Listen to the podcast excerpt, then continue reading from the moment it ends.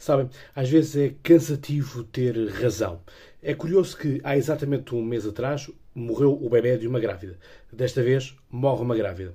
A ministra pede admissão, finalmente, e a questão é que António Costa lança aquela sua frase de quem sabe que maioria absoluta não é poder absoluto, em que diz quem quiser mudar a nossa política vai ter que derrubar o governo. Ora, não é possível derrubar o governo no Parlamento, portanto, não sei se ele está a querer incitar que as pessoas se rebelem contra ele ou se é mesmo uma arrogância uh, política de mostrar de que estamos cá para durar e para ficar.